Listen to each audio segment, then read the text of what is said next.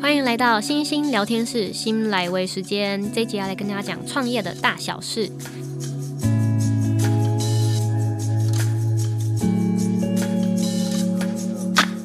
我觉得我自己算是创业的很早很早的呃时间，因为我大概是二十二岁左右我就开始出来工作了。然后我觉得这是一个很奇怪的契机，因为最早的时候，我记得我十六到二十二岁这中间，其实都是网拍的模特。还记得那个时候啊，早期还是雅虎奇摩拍卖的时候，我们那时候被找去当模特，都是学生的 PT 打工性质，就对。很多人都会觉得，哎，你会不会被骗啊什么？但是我那时候很特别，是我爸爸妈妈载着我去拍照，所以他们有看到我的工作环境之后，就会很放心。然后确实呢，那些照片也都是在呃雅虎奇摩拍卖里面都找得到的，所以他们就很放心。哦，就真的有这个职业，现在真的有网拍模特这个职业哦。那当然更早期都是真正杂志里面翻到的，哦，那个才叫 model。可是后来到了我那个年代，他确实已经在网络上，大家出门买衣服是不会真的去百货公司或者是去哪一些街边店。那时候大家都是去网络上买衣服，这就变得好像是一种哦、呃、很时髦的事情。然后我就从那时候开始拍照，然后后来呢，我爸就买了一台数位相机给我，拍拍你自己的照片啊，然后寄给我的家雅公阿嬷看，这样。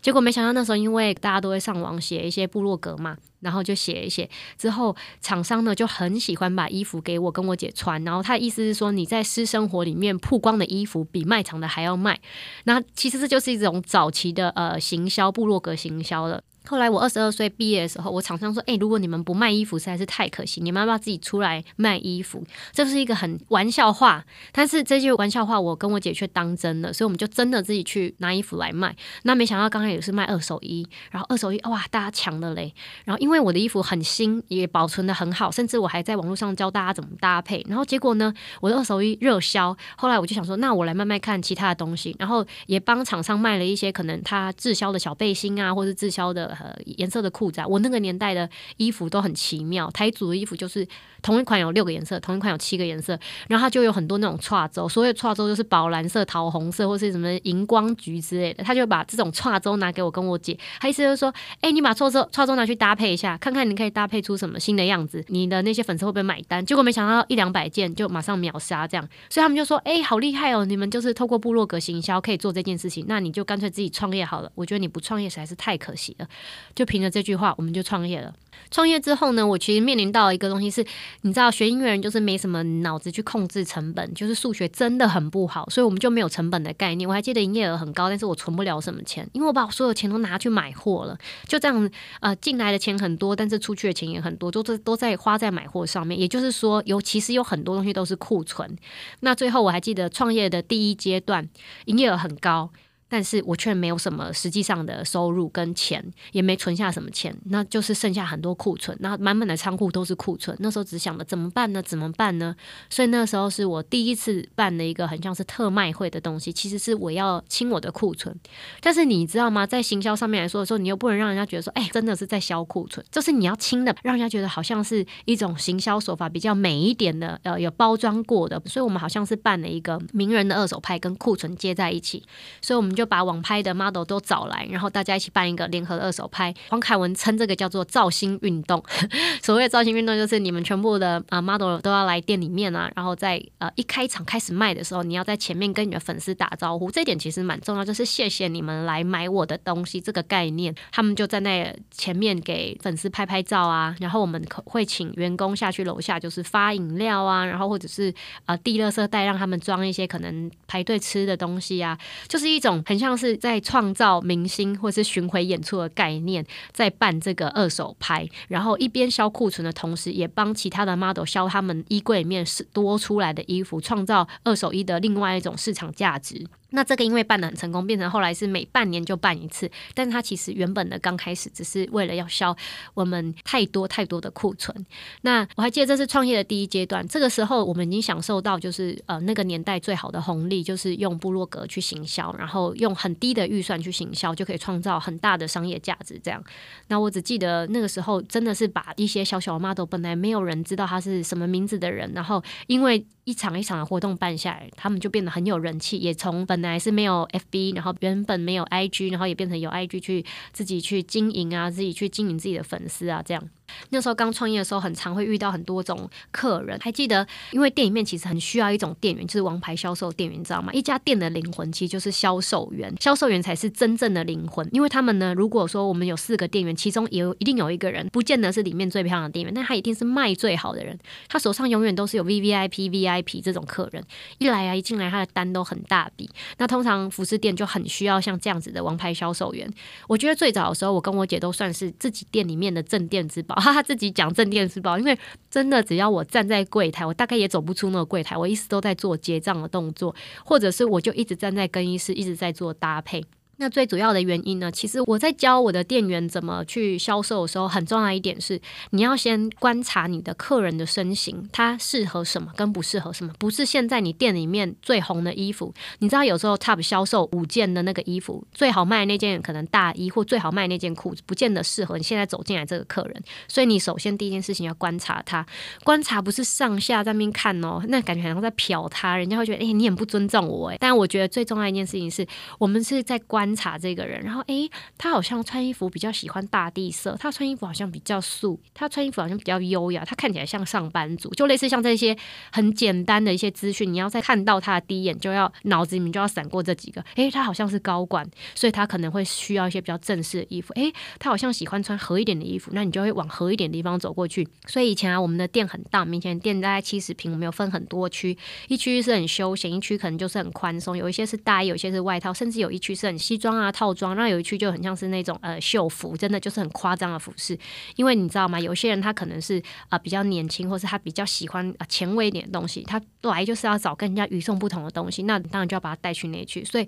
你会分辨客人的特质，变得是非常的重要。那如果你是王牌销售员，其实最重要一点就是你能够。一眼就发现你眼前的这位客人，他现在需要什么东西。其实进来的时候有很多种，有一些人其实随便看随便看，他本来没有想买哦，可是他听你讲一讲他就买，他也许就是最大单。以前我其实在教店员怎么样去分辨客人的时候，最重要一点是你要把每一个进来的人都当朋友，因为这很重要啊。你跟他聊天，你跟他聊天的时候可以问出很多资讯。有一些人他其实不想买东西，可是他因为跟你很投缘，他在最后关店五分钟，他可能就刷了两三万，这是很重要的一件。是因为你把他当朋友，你愿意听他说话，他也许这一次不买，下一次他就带朋友一起来买。所以有时候呢，很多人都说，哎、东区的店员可能看人家都是比较呃骄傲的样子啊，然后感觉都很拽啊，不太理人。其实不是，我们应该要把每个进来的人，不管他是高矮胖瘦啊，然后或是有点年纪的人，你觉得他不会买我的东西，其实他会，你就不要把这些人当成朋友，你的店里的那个销售额才会变高。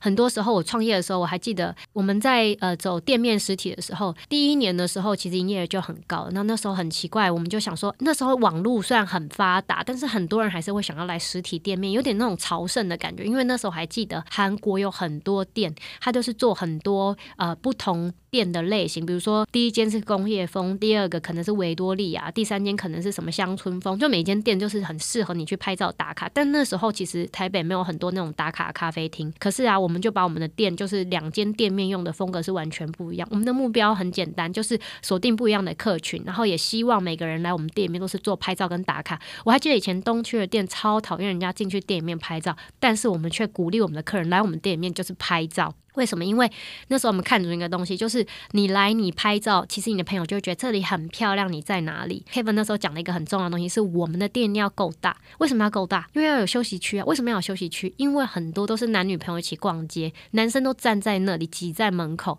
一是影响就是动线，第二个是他们很容易等的不耐烦，就会叫他买快一点，买快一点。那可是那时候我们就设了沙发区，我觉得自从设了沙发区之后，那个业绩是往上飙升，因为男生就坐在那里，我们甚至还会。会请店员走过去跟他说：“哎、这里的 WiFi 密码。”因为他开始打手游的时候，他就不会 care 他女朋友买什么东西，然后那时候营业额就会冲高。什么时候营业额所以是最低的呢？我我记得每一年的跨年夜，我们都很想提早关门，但 Kevin 都不让我们提早关门。为什么？因为跨年夜跟大家都是进来晃啊晃，他就要走了，他根本不可能提着东西去跨年。跨年夜跟圣诞夜都是，圣诞节之前一定是一股高峰。为什么？大家都想穿很美啊，不管是男的、女的、单身或什么的，单身人会想要穿很漂亮去认识新朋友，然后如果已经有男朋友的人，他就想要穿很漂亮跟他去约会。如果你是正在经营一家服饰店的话，有时候那些呃假日是你必须要去参考的，你也要提前布局的。比如说你店这个时候就要多一点洋装，都多一点露肩的东西，